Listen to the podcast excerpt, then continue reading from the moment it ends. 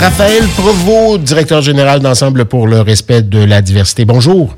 Bonjour, bon matin tout le monde. Ce matin, ce matin euh, euh, Raphaël, et on parle de, Jean-François Bernier. En fait, euh, oui, Jean-François Bernier, le protecteur national de l'élève, mais on parle surtout des plaintes qui lui sont acheminées. C'est un nouveau rôle, ça, d'abord, hein, il faut le dire. de mémoire, on lui a parlé il y a quelques mois à peine quand il est arrivé en fonction, il me semble, oui. et ben, il y a quelque chose, il y a une nouvelle, donc qui date du 22 janvier dans la presse où on nous dit, et c'est de un peu de ça qu'on va parler.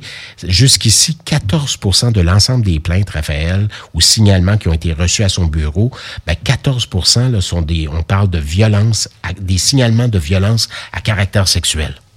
C'est exactement. Donc, c'est près d'une soixantaine de plaintes qui ont été euh, rapportées à ce nouveau bureau de protecteur de l'élève.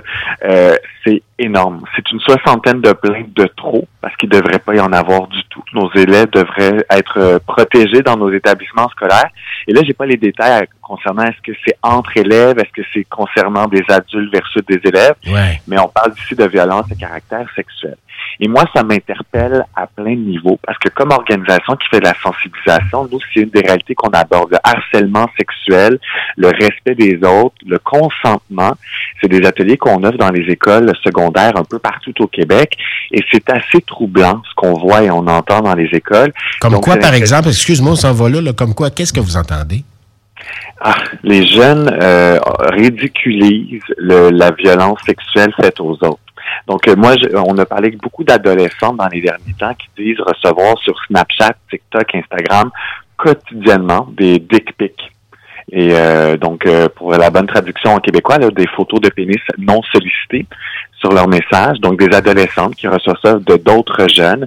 Donc, des jeunes garçons qui trouvent ça drôle de faire ça, qui envoient ça directement aux filles, qui reçoivent ça de façon non consentante.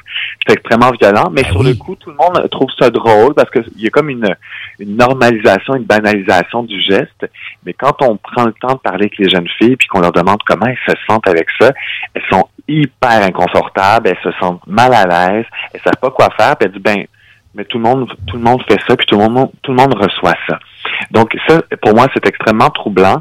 Donc j'ai l'impression que ces 60 plaintes là, c'est peut-être que la pointe de l'iceberg. Donc combien de ah personnes qui se plaignent pas au final? Ouais, et, tout ce qui peut suivre ça, tu le fameux dick pic qui est envoyé, mais après ça, il y a toute la...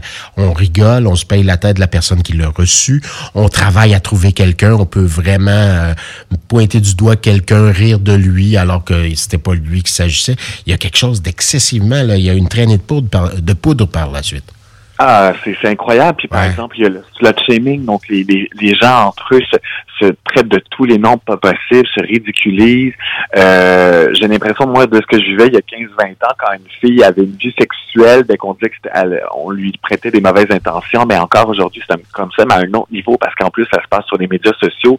Donc, il y a du repartage de photos non euh, non consentantes, donc de, de, gens qui se seraient partagés des choses en privé, qui se retrouvent sur la place publique d'une certaine façon, sur les médias sociaux, mais également euh, quand on parle d'agression sexuelle dans les classes, parce que c'est un sujet qu'on a puis tout faire la sensibilisation pour que si quelqu'un en est victime puisse le reconnaître, puis si quelqu'un serait peut-être une personne qui en ferait subir aussi puisse reconnaître ses comportements problématiques, ben les gens rient en classe.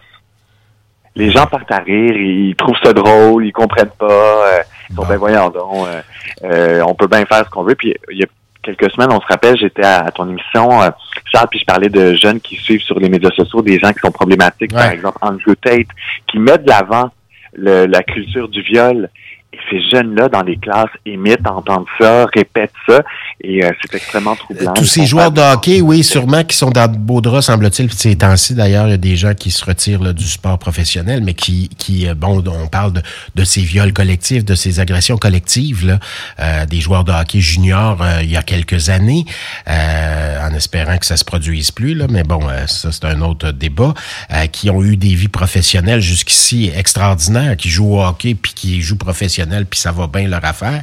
Euh, ils s'en sont tirés sans problème. Il y a ça aussi, là, c'est des modèles pour nos jeunes, ça. C'est des grands modèles. Puis c'est intéressant ce que tu dis parce qu'il y a une... Tu sais, les gens vivent en parallèle de ce qu'ils ont fait. Donc, c'est comme des gestes bénins pour eux. Ça, on était jeunes. Ils étaient jeunes. On était jeunes. Oh, insouciants, inconscients.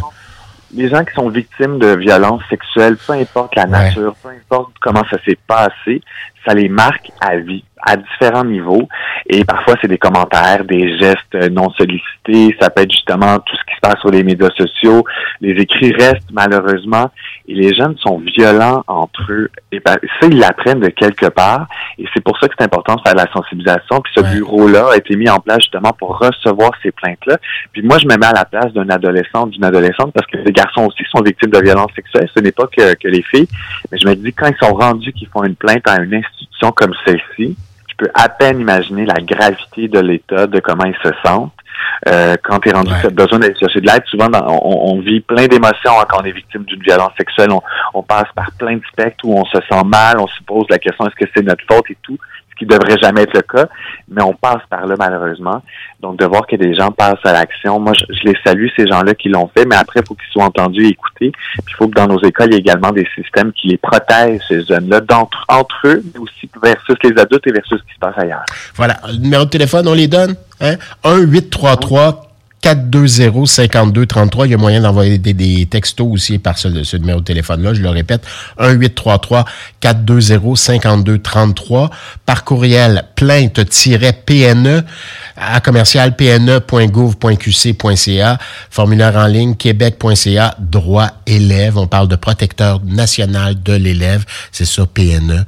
Euh, voilà. Donc, et à partir de là, ben, s'il y a des plaintes, euh, ben, on avise, on vérifie avec les écoles, on vérifie si tout ça est fondé, si tout ça est vrai. Évidemment, c'est pas un procès là, qui est en train de se mettre en branle, euh, mais quand même une vérification à savoir ben, que tout le monde est à l'aise, est, à l'aise. Évidemment, c'est un bien grand mot, c'est un mot large, mais que tout le monde, euh, qu'on apaise ce qui est là, puis qu'on soit en mesure d'aviser s'il y a quelque chose, s'il y a un acte criminel, parce qu'en quelque sorte, ça en est, ça peut en être un aussi.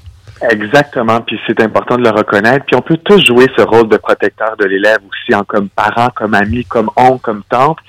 Soyez à l'écoute de vos jeunes ayez ces conversations-là avec eux le soir et le week-end, à savoir comment ils se sentent, d'observer ce qui se passe, les mots qu'ils utilisent, ayez la conversation à dire pourquoi tu utilises ça, comment tu te sens? Si tu reçois ce genre-là. On peut aussi jouer ce rôle de protecteur-là comme proche de nos jeunes. Nous, comme organisation, ben, on fait la sensibilisation. Donc, on est là une heure et quart dans l'année dans la classe pour l'aborder. Les ateliers. Exactement, via les ateliers qu'on offre. C'est extraordinaire ce qu'on fait, puis d'autres organismes le font. Les jeunes aussi dans l'équation est important. Mais comme parents, comme proches, ayez ces conversations-là avec vos jeunes. Vous êtes la meilleure de vos, des oreilles qu'ils peuvent avoir. Ils ont une confiance en vous. Puis ça pourrait faire toute la différence. Puis peut-être c'est ça la meilleure des sensibilisations. Ouais. Ces conversations-là autour de l'îlot à la maison. Oui, Raphaël Provost, directeur général d'Ensemble pour le respect de la diversité. Vous êtes sur Facebook. C'est peut-être la meilleure façon de vous rejoindre? Facebook, Instagram, TikTok, LinkedIn. On a un site web. Écrivez-nous, appelez-nous si vous êtes quelqu'un qui aimerait avoir des ressources de sensibilisation dans leur, dans vos écoles. On va partout, primaire, secondaire, public, privé. On va partout au Québec. Moi, ça me fait super plaisir de prendre part à la conversation avec vous. Vous faites même des chroniques à la radio. En plus, en la plus. Sunday. Merci Raphaël Prevost. À la semaine prochaine. Au plaisir. Bonne semaine.